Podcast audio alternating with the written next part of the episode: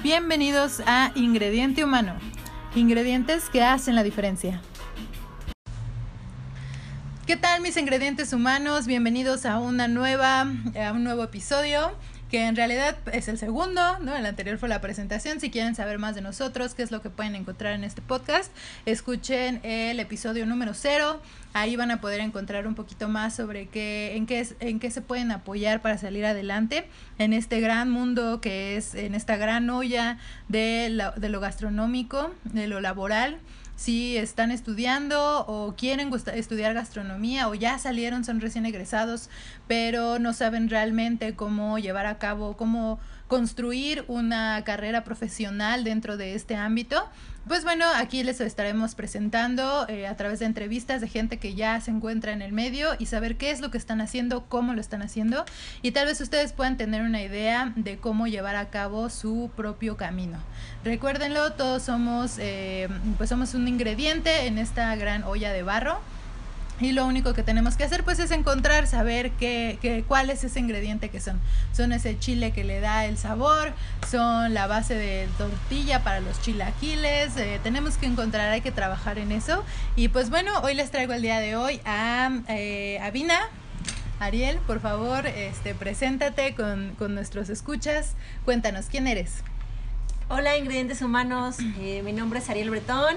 Eh, me conocen como Vina. Soy licenciada en gastronomía, egresada de la Universidad del Claustro de Sor Juana. Tengo 28 años. También estoy por titularme de una maestría en planificación y gestión de negocios de alimentos y bebidas. Y he creado con ayuda de amigos, a veces sola, como cuatro o cinco negocios, yo creo, en una duración de unos cuatro o cinco años. Ok, ok. Más, o, menos. como de un negocio por año, ¿no? Ahí aproximadamente. Sí, algunos muy bien, otros como en todo, ¿no? A veces uno se cae, a veces uno lo logra. Sí, exacto, exacto. Ven, eso es a lo que me refiero. No se trata nada de, ay, hago un negocio, me fue mal, ya me tiro al tiro la Barbie, me voy al sillón, me pongo a llorar y a comer helado y soy un fracaso y no sirvo para esto. ¿No? Eso, eso se escucha mucho. Sí, exacto, exacto. se habla de esta, de esta fragilidad en la que, pues sí, es fácil caer en ella, pero eh, pues tenemos aquí este ejemplo. Eh, yo creo que de todos estos negocios has aprendido algo. Cuéntanos, cuéntanos, ¿cuál fue el negocio que más trabajo te ha costado? Híjole, creo que, creo que, eh, bueno, yo estuve fuera de, viviendo fuera de México una temporada y cuando regresé me sentía como súper empoderada, ¿no? Así de, sí, claro, yo puedo, lo voy a hacer. Eh, había un local que tenía uno de mis familiares, hablé con él como para ver si me lo rentaba, si podía hacer a lo mejor una renta menor, negociarlo, ¿no? Porque pues tampoco tenía, no contaba con tanto capital, pero estaba segura de que lo quería poner. Entonces fui y el local estaba en ruinas, así adentro había muebles, había basura, no tenía pintura y como justamente no tenía yo para pagarle a alguien, pues estuve prácticamente un mes trabajando para sacar toda esa basura, barrer, limpiar pisos, limpiar paredes, arreglar puertas, quitar otras. Eh, hubo muchos amigos que me ayudaron también, gracias a Dios siempre he tenido como gente que a mi alrededor que me apoya. Y bueno, cuando ya lo puse, puse un negocio de chilaquiles, abrí la cortina y empecé. El tema aquí es que justo afuera hay un tianguis, ¿no? El clásico tianguis. Uno no puede nunca pelear con el comercio informal, nunca. No, es imposible. Lección aprendida. Tomen nota, por favor, mis ingredientes humanos. Cuando tengan un local, si afuera hay un tianguis, piénsenlo dos veces. Aquí tenemos nuestra primera enseñanza. No, sí, sí, fue muy difícil, la verdad es que fue muy difícil. Prácticamente a, los, a las personas a las que yo les vendía no eran las personas que iban al tianguis, sino eran los tiangueros. Okay, Ellos tienen que comer y entonces yo lo que hacía era pasaba con una libretita, les ofrecía lo que tenía y ya, ah, sí, unos chilaquiles, una sincronizada, em, algo, ¿no? Un refresco, un agua y a tal hora. Y es difícil porque también ellos no te pagan al momento, ¿no? O sea, es como hay que estar recaudando. Sí, Acá, ok, Ay, sí, pasa sí, el rato, o sea, es que no he vendido nada, pasa el rato, pasa el rato, y tienes que estar dos, tres vueltas. El tianguis se ponía toda la semana. Es un tianguis que se pone de lunes a domingo. O sea, no hay día que descanse. Y los sábados y los domingos tenía un puesto muy grande de verduras y al ladito una barbacoa. Ok. ¿no? Pero que tapaban toda la visibilidad del local. Yo estaba en un local, gracias a Dios no pagaba renta porque sí me lo dieron como mi familiar eh, me apoyó con eso. Me dijo, en lo que te capitalizas y lo logras, adelante, tómalo. Creo que si hubiera pagado renta hubiera sido... hubiera- Sí, hubiera sido difícil, ¿no? Pero Sí. bueno, mira, aquí tenemos el tip número dos. Cuando, si, si la montaña no va a ti, pues tú ve a la montaña, ¿no?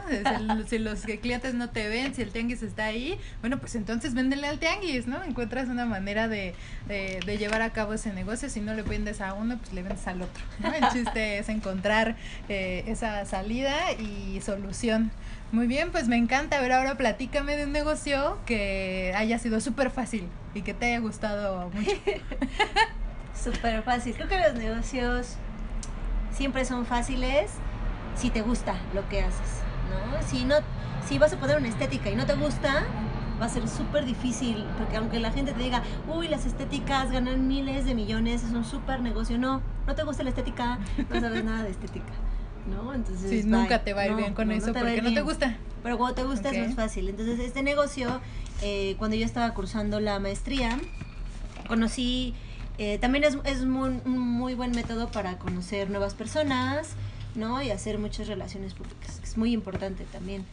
Entonces, justamente una de las personas con las que yo trabajaba en equipo en este, en este, en esta maestría, perdón, le, a ella le ofrecieron una concesión dentro de las acuáticas Nelson Vargas. Ujú. En un principio yo ya había hecho con ella un banquete para la Secretaría de Relaciones Exteriores. Ok. Entonces de aquí nos conocimos y ella se acercó a mí y me dijo, oye, me gusta mucho cómo trabajas, quisiera que trabajaras para mí, ¿no? Y en ese momento yo te dije, bueno, eh, ya veo, justo fue después de lo de los chilaquiles, ¿eh? Esto es así como lineal. ok, Pasó ok. lo de los chilaquiles, dije, no tengo las herramientas, me meto a la maestría. ¿No? Conozco a esta chica, le gusta cómo trabajo y a mí también me gustó trabajar con ella.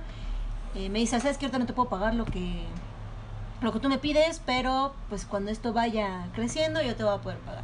El chiste es que esto empezó a ser como muy difícil para ella, ¿no? Como que no podía y yo la trataba de ayudar mucho porque aparte de ser este, mi compañera era mi amiga. Entonces quería como aportarle también a algo que ella estaba construyendo, ¿no? Apoyarla. Y en este transcurso ya lo que pasó es que ella como que empezó, no, empezó a dudar, Ok, ¿no? sí. Entonces, sí, cuando tú dudas, pues es un poquito difícil hacer las cosas porque entonces te Sí, entra ya, lo- miedo. ya lo empiezas a hacer con miedo, ya no sabes Claro. si lo que haces está bien, si sí te va a salir como quieres. Pues sí, te entra esa espinita, ¿no? Del miedo y que te paraliza. Y aparte estaba, estaba más fácil ahí porque aparte era ella y un socio inversor, Ok. ¿no? Entonces había capital. Realmente yo vi la situación y dije, ok, ¿no? Las, las oportunidades sí se presentan, pero uno también hace que pasen, ¿no? Uno crea las oportunidades. Entonces fui y hablé con ella y le dije, ¿sabes qué? Yo sé que eh, a comparación de ustedes, yo soy un poco joven, pero eso no me quita ni mis experiencias, ni mis ganas de trabajar, ni mi compromiso. Joven, ¿cuántos años tenías? 26. 26, no, sí, eres muy joven, muy joven, sí, sí, sí. 26. A los 26 ya habías comenzado ahí tu, o sea, ya ya. tenías un negocio de chilaquiles, ya eh, habías tenido, bueno, ya habías tenido ese negocio y ahora ya estabas en colaboración para tener, bueno, para formar parte de ese proyecto de las cafeterías. Sí, entonces prácticamente fue así. Hablé con ella, le dije eso, hablamos con el socio inversor y le dije, yo los puedo apoyar, ¿no? Pero pues quiero unirme a su proyecto y tal cual. eh, no, me uní y se pusieron las cafeterías, estábamos en las sucursales de Santa Fe, del Valle y Cuapa, ¿no? De este corporativo que te comento. Y fue más fácil porque sí, había ya otro capital, ya fui, hicimos el diseño de, de las barras, de las cafeterías, de los flujos, contratamos un arquitecto eh, para que nos hiciera justamente los planos y poder trabajar sobre eso. Entonces eso avanzó muy rápido, ¿no? Ok. Y como es una concesión, pagábamos la renta, siempre tienes un cliente, entonces fue mucho más fácil, no nos teníamos que estar buscando. Ok, sí, ¿no? sí, ya sí, estás ya en un punto ahí. en donde toda la gente solamente te va a comprar a ti porque eres el único que está ahí vendiendo, porque pagas para estar ahí vendiendo, ¿no? Entonces ese fue como más súper fácil. O sea, después de haber de venir de lo de los chilaquiles, de la desgracia, Sí, tú sola contra el mundo, ya pasaste Sí, a formar encontré. parte, ¿no? De ese equipo. sí, claro, y ya fue mucho más fácil eso. eh, sigue en pie, pero ahorita por lo del COVID se ha detenido porque está todo cerrado, ¿no? Por la sana distancia. Ok, ok, a ver, platícanos cómo fue para ti y tu negocio esta, eh, pues sí, es- estas, eh, la contingencia, mucha gente tuvo que cerrar, mucha gente se quedó sin trabajo, eh, muchos restaurantes pues se vieron severamente este, afectados por, por la contingencia del COVID-19. Cuéntanos tu historia, cuéntanos cómo, cómo fue con ustedes, qué pasó. Fue algo atrabancada, intentamos la verdad hacer todo lo que pudimos. En ese momento teníamos cuatro personas, dos por sucursal, porque ya solo contábamos con la sucursal de Coapa y de Del Valle. Eh, entonces nos, esto para todos fue muy repentino, llega de repente un día, nos dicen, ¿saben qué? 20 de marzo ya no abrimos, o sea, el día de mañana ya no hay operaciones, ¿no? ¿Y qué haces? Tienes producto, tienes gente, ¿no? Y todos están ahí por algo, ¿no? Todos están ahí por un sueldo. Entonces, pues buscamos entre nuestros amigos, afortunadamente mi socia tenía, bueno, tiene, perdón, un amigo que tiene una fonda cerca de Roma Norte, entonces, pues les propusimos a nuestra gente que si querían seguir no les íbamos a poder pagar el 100% a la siguiente quincena porque nosotros siempre prevenimos. Entonces esa quincena de fin de marzo la tuvieron completa, normal. ¿No? No agarramos nada que para provisión, no. Porque ellos al final hacen su trabajo. ¿no? Sí, sí, O sea, sí, no tu nómina es sagrada, Sí, claro, no le teníamos por quitar nada a nadie. Nos movimos para allá, llevamos algunas cosas, tratamos de hacer nuevos horarios. Para algunos las distancias eran mortales y así estuvimos yo creo como otro mes, como no, como medio mes yo creo, hasta que ellos mismos pues empezaron a decir, no saben qué, pues ya no queremos, ¿no? No podemos, nos sentimos muy comprometidos con la empresa y con todo esto, pero de verdad se nos está haciendo difícil y tenemos miedo, ¿no? Sí. Porque al final también es un tema delicado. Sí, claro. Eh, sal de tu casa, toma el pecero, y ya no es uno, ¿no? A lo mejor es pecero, metro y caminar. Entonces eran distancias más largas, gastas más en pasajes. Nosotros la verdad es que hicimos lo que pudimos mientras los pudimos apoyar con comida, ¿no? O sea, ellos, bueno, de todas formas, siempre comen con nosotros, es una prestación que nosotros les damos. Pero, pues sí, ¿no? Nada de que no se quedaran sin un sueldo. Al final ellos mismos nos propusieron que si podían dejar de ir a laborar y cuando todo esto regresara, obtener de nuevo su puesto y su trabajo y les dijimos que sí, con toda confianza porque confiamos en su trabajo y en ellos. Y hasta el día de hoy pues seguimos en contacto con ellos y estamos viendo cómo se va a retomar más bien con el corporativo, cómo retomaremos actividades. Ok, ok, pues sí, entonces ya después de dos meses, ¿no? Prácticamente, no, pues seguimos en pausa, seguimos a la expecta en expectativa, con la incertidumbre de que de cuándo se va a volver a, a- retomar esta nueva normalidad, ¿no? Que es que le llaman, qué va, qué representa para los nuevos negocios. Y pues bueno, aquí viene otra vez, ¿no? Está Ariel Terca que que dice, no, me voy a quedar quieta, a mí me, me vale si, si este negocio ahorita está en pausa, y entonces pues eh, abriste domingueros, ¿no? Aquí a mitad de media pandemia, donde todo el mundo dice, no, ¿cómo crees que vas a poner un negocio en este momento? Mala decisión, Ariel dice, no, yo voy a poner mi negocio y va a ser exitoso, y así está haciendo. Entonces, a ver, platícanos. ¿qué es domingueros? Bueno, justo cuando se terminó esto, yo estaba muy... O sea, no les puedo mentir, ingredientes. en ese momento yo era la cebolla, ¿no? Ah.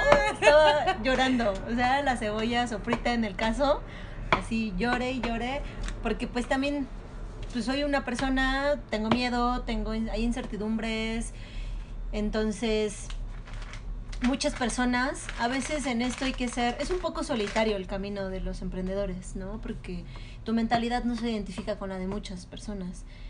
Eh, muchas personas te dicen, no, no lo intentes, no lo hagas, sí. como bien lo mencionaste. Entonces, encontré nuevamente en mi camino a las personas correctas, amigos, personas que me apoyan, que me ayudan, que creen en mí. En este, en este huracán, en este vaso de agua Sí. que, que yo estaba, eh, me encuentro con una persona igual, nos reencontramos, eh, volvemos a hacer como un clic, está súper amistad, ella es eh, comunicóloga y le platico, ¿no? De mi idea, que lo quiero hacer, ella está como muy dispuesta, es muy creativa, eh, tiene muy buena actitud, ¿no? Entonces me dice, va, jalo, Vámonos. jalo, vámonos. Y Arre. entonces pues empiezo a ver y me di cuenta que en COVID, en esta situación como de crisis más bien, todo es negociable, porque todos nos encontramos en la misma situación de incertidumbre. Exacto, ¿No? sí. Entonces, pues buscamos, ¿no? Creamos, ¿qué vamos a hacer, no? Pues no, es domingo, por eso todos los días parecen domingos, pues domingueros. ¿Qué nos gusta? Pues nos gusta comer bien, nos gusta ir a restaurantes, nos gusta la buena comida, nos gusta tomar, ¿no? Tomarnos nuestra cervecita y relajarnos, ok. Y ahorita pues todo tiene que ser a distancia, ¿no? Bueno, pues comida y chela a domicilio. Bien, a huevo. Ahí está la idea de negocio. A ver, cuéntanos, ¿cómo fue que lo llevaste a cabo? Eh, justamente teníamos, en ese momento yo le había platicado a, a esta persona que se llama Shari, para que la- también sea como más, más bonita la plática, ¿no? Entonces le comento a Shari que hay un modelo de negocio que, se, que es Dark Kitchen, que está como entrando, ¿no? Aquí yo la había conocido antes en unas juntas que tuvimos con otro chico que también quería poner un negocio similar. Ok. Entonces, no es, no es eh, una idea propia, pero sí me pareció una muy buena idea, ¿no? Entonces, se la platico a Shari, es un proyecto, es un modelo de negocio en donde tú puedes minimizar tus costos porque no tienes nómina, ¿no? O la nómina es la mínima, Porque no tienes meseros, porque no tienes hostes, porque todo lo que trabajas es a domicilio. Y ahorita todo lo que está entrando es una tendencia, que no se viene solamente por COVID, sino que es una tendencia que ya hemos estado viviendo desde hace como unos 5 o 6 años, todo esto de Uber Eats, Ujú. Rappi, de repente sale Corner y de repente Sí, Didi Didi, Food, ajá. Sí, sí, sí. Estamos Sí, conectadas, exacto, claro. Exacto. Entonces, es algo, ¿no? O sea, todos los anuncios de redes, todo lo que dicen, hey, digitalízate, no le tengas miedo a la tecnología. La verdad, es que yo sí le tengo miedo y gracias a Shari, pues, pude Has superar. podido, sí. ¿no? Introducirte en esa parte de la tecnología. Sí, claro. Sí, claro, pues eh, hay como mucho sobre la teoría de los nuevos negocios, el e-commerce, cómo desde el área de la gastronomía puedes entrar al e-commerce. Bueno, pues aquí está Domingueros, ¿no? Y como que todos menosprecian, es como, ah, es freelance. Como que, ay, no. Así, ay, Pero no, o sea, tiene su trabajo, todo tiene detrás las cosas. Eh, las cosas tienen detrás su, su verdadero, ¿no? Su verdadero yo. No podemos juzgar el mole por un ingrediente. sí, exacto, exacto. Un mole tiene muchos chiles, tiene todo un Sí, proceso. especias, chocolates, Exacto, tortillas, exacto. de todo. Entonces, bueno, empezamos, lo creamos, eh, empezamos a hacer el menú, negociamos, encontramos un local, vemos la renta. No podemos negociar la renta, pero podemos negociar que nos den un tiempo de gracia mucho más largo, dar en vez de dos depósitos uno, ¿no? Los equipos también, entrar a negociar. Sí, ¿no? sí, o sí. sea, tú quieres vender el equipo, yo necesito un equipo, pero pues estamos en un... Sí, está, al final todos estamos en un momento difícil, ¿no? La persona que te vendió todo lo que tienes aquí, pues también estaba en un momento de... Claro, y no se trata de ser ventajoso, ¿eh? Sí. No es negociar, no, no hay que confundir eh, negociar con regatear, porque pareciera, ¿no? A veces muchas personas así como que, ay, voy a negociar y, a ver, déjemelo más barato. Sí, a ver, No. démelo por la mitad del precio, ¿no? Sí, y no. ya negocié y yo chingón. Las cosas valen por lo que son, pero la negociación viene en cómo puede ser benéfico para las dos partes. Esto es bipartita, ¿no? Sí, O sí, sea, sí, encontrar un ganar-ganar. Claro. Entonces negociamos todo eso y nos pusimos, ¿no? Este, había cosas que nos detenían. Si chin, no llega la tarja, ¿no? Sí. Chin, no llega esto. No, los proveedores. ah, No importa, ¿no? Ok, no tenemos tarja, vemos cómo lo solucionamos, pero abrimos ya. Sí, ok, no tenemos proveedores, vemos cómo lo solucionamos, pero abrimos ya. Estamos en el momento justo en donde la gente está pidiendo domicilio. Exacto, exacto. ¿no? Entonces, lo armamos. Falta mucho por desarrollar en el negocio, claro que falta, pero seguimos trabajando día. Muy bien, sí, sí, ya me habías platicado de esa analogía. A ver, cuéntame, ¿cómo es que tú ves esa parte de los juegos, los videojuegos y la cocina? Ok. eh, justamente tengo esta analogía de cuando uno tiene un negocio, muchas personas dicen, ay, no, me voy a esperar a tener todo el dinero, me voy a esperar a tener todos los equipos, me voy a esperar, y a veces no. Entonces los jueguitos de cocina están diseñados para que tú vayas, ¿no? Eh, eh, cambiando de nivel. Empiezan con un fácil, empiezas con dos mesitas y tu localito así como todo churpio, Sencillo, ¿no? ajá. Sencillo. Entonces, atiendes a todas tus mesitas y de repente pasas cuatro o cinco niveles así y te da opción el juego de que tengas una barra más bonita, de que tengas ahora seis mesitas, ¿no? Y de repente vas pasando y te van agregando cositas, ¿no? Y vas poniendo entonces a una hostess o un atrio ahí que está como este, señalando tus promociones, ¿no? Y ya cuando vas a los niveles más difíciles de esos juegos, de repente es como que tienes 10 mesas, ¿no? Tienes ya fila de espera, tienes jugos, aguas, esto, todo tu local es súper bonito. Así es, o sea, hay que estar como de poco a poco yendo. Ahorita podemos tener esto. Nos va bien, la siguiente vez pues pintamos el local, ¿no? Ya tiene otra perspectiva. Seguimos trabajando duro, dando calidad, eh, satisfaciendo a nuestros clientes.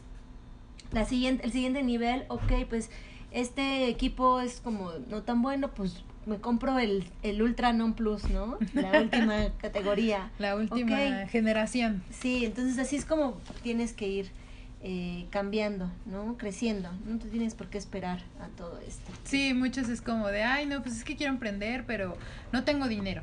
O es que sí quiero, pero no tengo el sartén. O es que quiero, pero no tengo la mesa que siempre había soñado para mi restaurante. Entonces es como eso de poco a poco, comienza desde el principio, ¿no? Aunque suene este, Redundante. redundante, pues comienza desde el principio, comienza desde el punto en el que sea cómodo para ti y no te detengas. O sea, empieza y hazlo, simplemente hazlo. Ese sería como, como tu consejo.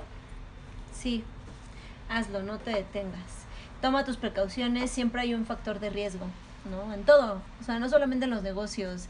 Si vas a ir a cualquier lado, si vas a comer, si vas a, a un de vacaciones, siempre hay un factor de riesgo, ¿no? Y siempre lo tomamos al salir de nuestras casas, ¿no? Hay un factor de riesgo. Entonces el chiste es como analizarlo, tenerlo en cuenta, eh, bajar bien tu plan y empezar a la acción, ¿no? Que justo es uno de nuestros hashtags de domingueros, a la- domingueros en acción. Domingueras en acción, hashtag, búsquenlo en Instagram. Está muy padre. Ahí también pueden encontrar ingrediente humano de esta Claro. última transmisión. Búsquenos. Y sabes que está súper padre de esto y por qué creo que ha funcionado tanto, porque sí es, en esta era es muy importante digitalizar todo, estar presente en las redes. Todo el mundo está en las redes, ¿no? Todo el mundo. Si tú te vas a las herramientas que te da Facebook, ahí puedes ver, ¿no? Chin, quiero una nueva idea de negocio, tengo una nueva idea de negocio, pero quiero saber si a la gente le va a gustar. ¿A quién soy dirigido? Que puedes ir a Facebook, abres la, la herramienta y pones un tema. ¿no? Sí, es, es como un pequeño escaparate, ¿no? Es la, es la, nue- es la nueva vitrina. Es la nueva vitrina. La que Y esa vitrina te va a decir, ok, que quiero poner una estética de perritos poodles, pero no sé si le va a gustar. Ese, ese- este te va a decir en Facebook nada más, que está casi el 80%, ¿no? De, a lo mejor vamos a hacerlo de México, ¿no? El 80% de México, tú lo vas a poner aquí, vas y sabes que de ese 80% en México nada más hay 50 personas, que 50% de esa población que tienen poodles y el 30% de esa población los lleva a estéticas caninas.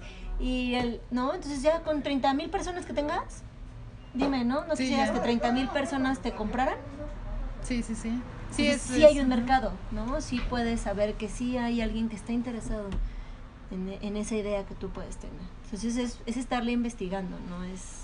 Sí, es investigar y, e intentar, ¿no? Experiencia, un experimento, eh, intentarlo y si no te sale, bueno, pues no pasa nada, ¿no? Otra vez, hacerlo de nuevo, un nuevo- con un, un cambio, algo que sea diferente, que a lo mejor crees que va a llamar la atención y poco a poco la gente, o sea, pues vamos reaccionando a eso, ¿no? Si me gusta, le doy un like, no me gusta, pues ahí paso y así poco a poco pues vamos viendo qué es lo como comunidad, cómo es que nos podemos ir construyendo a través de los negocios de la gente que tenemos alrededor. Eso sería como pues la invitación a que, a que se integren a las redes sociales, a que comiencen un, un, un negocio y que pues no necesitan mucho dinero para poder llevarlo a cabo. Claro, yo he tenido como, ¿qué te gusta? Mi primer negocio fue un puesto de carnitas. muy buenas, muy buenas, me acuerdo, me acuerdo. de un puesto de carnitas, lo hacíamos, no funcionó. Porque a veces pasa también, no funciona con los socios, ¿no? Tienes un socio y no te funciona con... Bueno, no importa. Sí, exacto, exacto. Dividimos, hablamos, todo está bien, vámonos, ¿no? Cuando yo estuve fuera de México, me fui a la ciudad de Belmopán, ahí también tuve un pequeño negocio, bueno, era ese sí funcionó bastante bien, porque aparte pues la comida mexicana en otro país pues siempre es... sí, es bien eh, apreciada. Es, es, sí, aquí también es bien apreciada, pero también es algo exótico más bien, quise decir, ¿no? Ya es algo internacional, tiene otra plusvalía. Entonces funcionaba bien, pero se acabó mi estancia en esta ciudad y pues yo me regresé para acá. Lo de los chilaquiles, como ya les conté, no salió bien. no, fue difícil, fue ahí cuando me di cuenta que necesitaba tener más herramientas. Viene las cafeterías, que es como, lo vi como una super oportunidad, se me presentó todo, había capital, ¿no? Muchas buenas experiencias y hoy domingueros, ¿no? Y con domingueros me doy cuenta que el estar en redes sociales, el digitalizarse, porque mucha gente le tiene miedo y las, mm, como que las pone como, las sataniza, Ok si, ah, no, es del diablo, es tan mal, la gente se pierde, ya no nos comunicamos entre nosotros. Pero no, o sea, gracias a esas redes sociales, el día de hoy salió, ¿no? Esta publicación en Chilango, de que estamos aquí. Muy bien, sí es cierto. El día de hoy, por favor, busquen en la revista Chilango. Ahí pueden conocer más acerca de Domingueros, para que vean que esto no es nada más de eh, pues ahí de la suerte, de saber cómo, saber si sale, ¿no? Al final pues también eh, lleva un gran trabajo detrás, es estar aquí todos los días, es levantarte, es venir con toda la actitud, eh, abrir, estar aquí, estar al pendiente, ver cómo, cómo lograr que todos estos ingredientes eh, pues formen parte de un gran platillo y que la gente tenga aceptación, que le guste, porque al final pues no importa si ya te pones tu negocio, pero abres el lunes, no abres el martes, el miércoles abres tarde. Tu amigo te dice que no, te deprimes y ya no quieres. Porque eso pasa mucho ¿eh? O sea, a veces uno piensa que las personas que más lo van a apoyar es la familia o los amigos que pensabas más cercanos y no, ¿eh? A veces eh, los amigos te meten más miedos. Uy, no, güey, no se va a poder. Uy, no, ¿ves cómo estamos? No, no, a nadie le va a gustar. Entonces, es difícil, pero hay que darle, hay que darle, porque si no, no se queda. La constancia, la constancia. Sí, no, no le hagan caso, no se depriman. y si se deprimen, no importa, continúen, continúen. vayan a trabajar deprimidos, pero vaya. El chiste es continuarlo, abrir, estar ahí al pie del cañón para que todo esto pues llegue a un buen término. ¿no? Al final eh, también estábamos platicando hace rato, pues los negocios tampoco es que sean eternos, hay cosas que van eh, de repente pues tienen un auge y de repente pues bueno ya no es un buen negocio, pues ni modo, al siguiente, o sea al final... Y hasta para cerrar un negocio hay que hacer eso de planificación, hay que planear, nada más cierro mi cortina y ya, o sea planificas bien qué vas a hacer con tu equipo, cómo vas a cerrar, qué vas a hacer con tu gente, si traspasas, si no traspasas, si cierras por un momento y reabres, ¿no? Con otra idea, porque a lo mejor esa idea de negocio inicial no era para el mercado en el que estabas ubicado o para la zona y no pasa nada, ¿no? Hay que saber, hay que en este ámbito más en el en negocios, pero en el ámbito gastronómico hay que aprender, hay que aceptar, hay que amar el no. Porque los clientes te dicen no.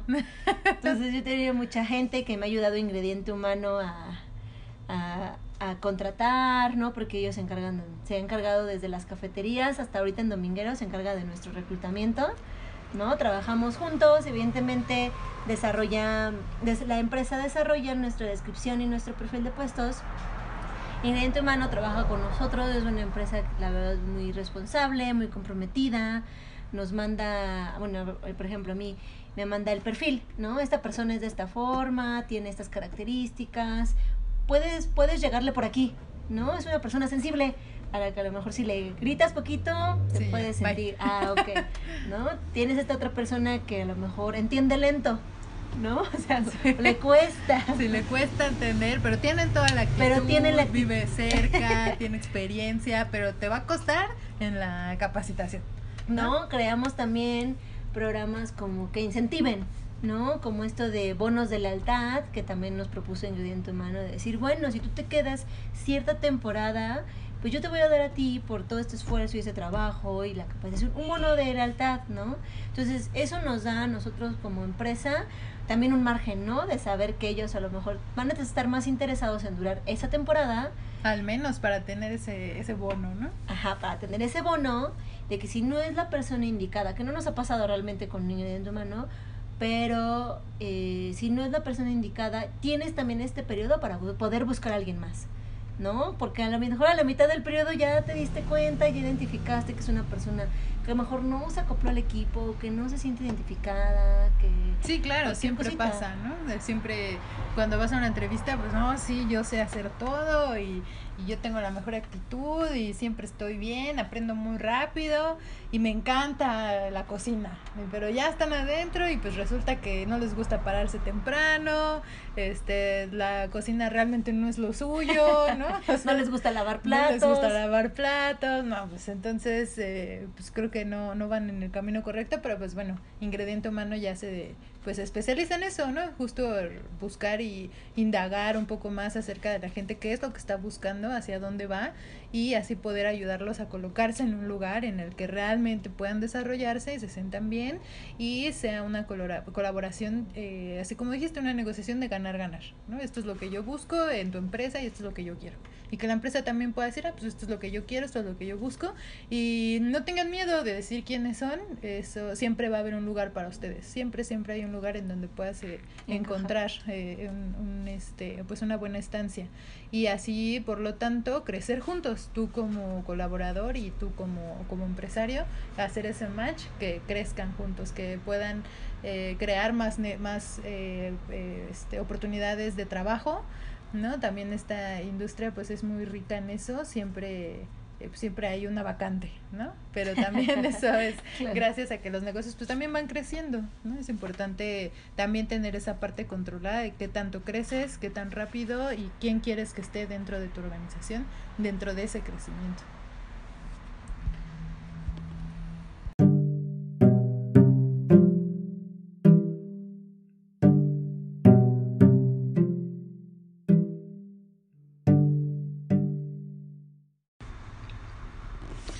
Y pues muy bien, Ariel, muchas gracias por contarnos toda tu experiencia en este mundo de la gastronomía. Pues cuéntanos un poquito más acerca de cómo fue tu acercamiento a esto, cómo fue que encontraste tu lugar dentro de este mundo de la gastronomía y qué, qué ingrediente serías tú. Cuéntanos, ¿cuál crees que es tu papel en esta gran olla? Ah, estudiar esto, gastronomía, todo el mundo... Eh, a lo mejor piensa que es fácil, ¿no? Así de, ay, no tiene... Sí, memes, Solo es cocinar, solo es cocinar. Es como de, ay, que tu extraordinario de tortillas uno, ¿no? Ajá. Uy, reprobaste picadillo dos. La verdad es que es un ámbito eh, fuerte, es muy duro, es pesado, ¿no? Las jornadas son muy largas. El ambiente a veces hay muchas personas, pues como son contrataciones, ¿no? Es bien sabido también que puedes encontrar bien un licenciado, pero puedes encontrar a alguien que ha venido forjándose al paso de los años, que a lo mejor sí es un súper cocinero, pero solo tiene, no sé, la preparatoria o la secundaria, ¿no? Entonces el ambiente se empieza a tornar combustible. Más para una mujer, tienes que como agarrártelos bien, porque si no te van a agarrar de bajada, ¿no? O sea, ha sido, ha sido un, un proceso difícil es un proceso como de transformación, ¿no? Creo que he sido varios ingredientes. me encanta, me encanta. Eh, cuando yo terminé mi carrera, yo estaba en la... Se dividía por eh, ramas. Me metí en humanidades porque creo que es una... Eh, una rama de esta parte culinaria muy interesante, de investigación, de difusión, de la gastronomía que realmente me gusta mucho, me gusta mucho escribir, ¿no? Hacer este tipo de proyectos. Muchas gracias por invitarme. Entonces, en ese momento yo creo que yo era como un ajo, ¿no? un ajo. Sí, yo creo que era un ajo, como que le da sabor, pero el ajo aún así queda, no, no, está tan percibido, ¿sabes? En los platillos al final, mucha de la cocina mexicana tiene ajo y cebolla de base. ¿No? Sofríes ajo, cebolla, frijoles. Sofríes ajo, cebolla, salsa. salsa. Sofríes ajo, cebolla, mole. Sofríes, entonces yo era un ajo, ¿no? Era un ajo ahí por la vida porque a veces salía el sabor, a veces no. Ya en el, último de mi carrera eh, me doy cuenta de que tenía otras habilidades también culinarias, como perseverancia, que podía estar haciendo otras cosas. Y creo que me convertí como, no sé, yo diría que un camote. Un camote. Muy bien, un camote, me encanta. ¿Por qué eras un camote? Sí, como que tiene varias texturas, ¿no? Con un camote puede ser chips, papitas, ¿no? O algún fish and chips, puede ser puré, ajá, puede ser al horno, es muy diverso, ¿no? Y es cambiante. Entonces, en ese proceso, en ese último proceso, yo iba cambiando iba cambiando y cambiando, iba incursionando, iba sabiendo qué sí quería para mí, qué no quería, qué me iba a llevar de este ámbito que a veces es hostil, de gritos, de mentadas de madre, ¿no? De quemadas, porque pues te quemas. Sí, sí, sí. Sí, que, te, que ya te saltó el aceite, que ya se te cayó el sartén en el pie, que así, claro. Que no llegas temprano, que te tienes que levantar a tal hora. que si tienes que llegar súper cansado y lavar tu uniforme, porque mañana tienes que volver a ir yo, yo era muy cambiante, aparte trabajaba, o sea, trabajaba, estudiaba, tenía muchas cosas. Entonces, ahí era un camote, ¿no? Viene toda esa transformación porque creo que siempre somos cambiantes. Y creo que hoy día soy un chile verde. Hoy eres un chile verde, venga, eso me encanta. Hoy en día soy un chile verde, es de este ingrediente, ¿no? De esta, en esta cazuela de ingredientes humanos, yo soy el chile verde. Eres el chile. Soy el chile verde porque ahora es cuando chile verde le has de dar sabor al caldo. Y eso estoy haciendo, ¿no? Le estoy dando sabor a mi caldo, a mi vida, a lo que estoy haciendo, a lo que quiero hacer, ¿no? Ese picante, ese sabor, esa gracia, ¿no? Esa, inclusive esa dulzura, porque los chiles también tienen dulzura. Entonces, ese sería mi ingrediente el día de hoy. Así es como incursioné, cambié, empecé a, a transformarme, a hacer diferentes ingredientes, a enfrentarme a, a muchos sartenazos y golpes, pero salí. Ok, muy bien, pues muchísimas gracias, por compartirnos tu historia. Espero que les sea de mucha ayuda a todas las personas que nos escuchan, que a lo mejor se encuentran ahorita en la cuarentena eh, pues sin saber qué hacer, ¿no? Tenían a lo mejor una cafetería, un restaurante, algo ahí que apenas comenzaba, algo que a lo mejor ya tenía tiempo, pero que debido a la contingencia tuvieron que cerrar, gente que se quedó sin trabajo, gente que eh, tuvo que despedir a su gente. Entonces, pues tómenlo como una oportunidad, tómenlo como es una pausa para poder encontrar su su mm, su, este, su identidad como ingrediente dentro de esta gran olla de barro que es la, la gastronomía.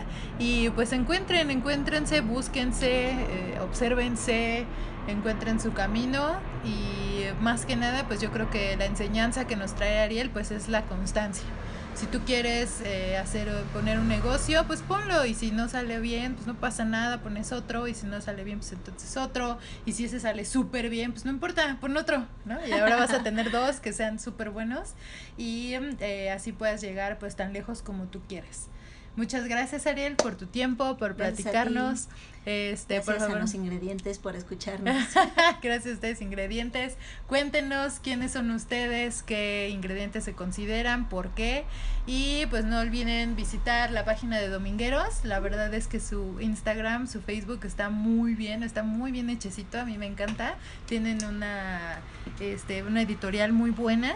Entonces, pues ahí entren, chequenlo y bueno, pues por supuesto si están cerca del negocio, pues pidan. Eh, tienen todos sus platillos, están muy ricos, tienen toda la dedicación, todo el amor y eh, pues no pierden nada en comer algo delicioso al día, ¿no? tienen hambre, se, antoja, se, antoja, se antoja, una buena costra de cochinita pibil con tu buena cervecita, ¿no? Un domingo que puede ser martes o miércoles, no importa. Ya uno no sabe, todos los días son domingos, recuerden. Ya todos los domingos son, ya todos los domingos son días. También. Entonces, pues bueno, seguimos en contacto, mis ingredientes humanos. Este, cualquier cosa, pues ya saben dónde contactarme y espero que tú seas el siguiente en estar en esta transmisión, que nos cuentes quién eres, cómo es que te has desempeñado dentro del mundo de la gastronomía y nos vemos en un siguiente episodio. Chao. Bye.